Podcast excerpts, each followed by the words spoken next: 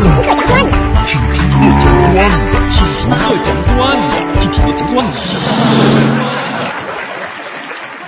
有一位伟人到庐山去避暑。话说，经过了一夜的翻云覆雨过后，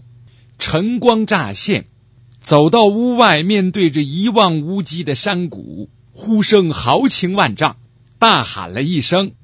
好，雷哦，雷哦，雷哦，雷哦，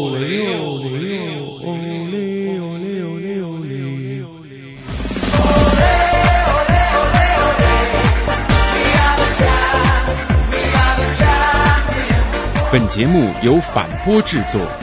，three w dot antiwave dot net。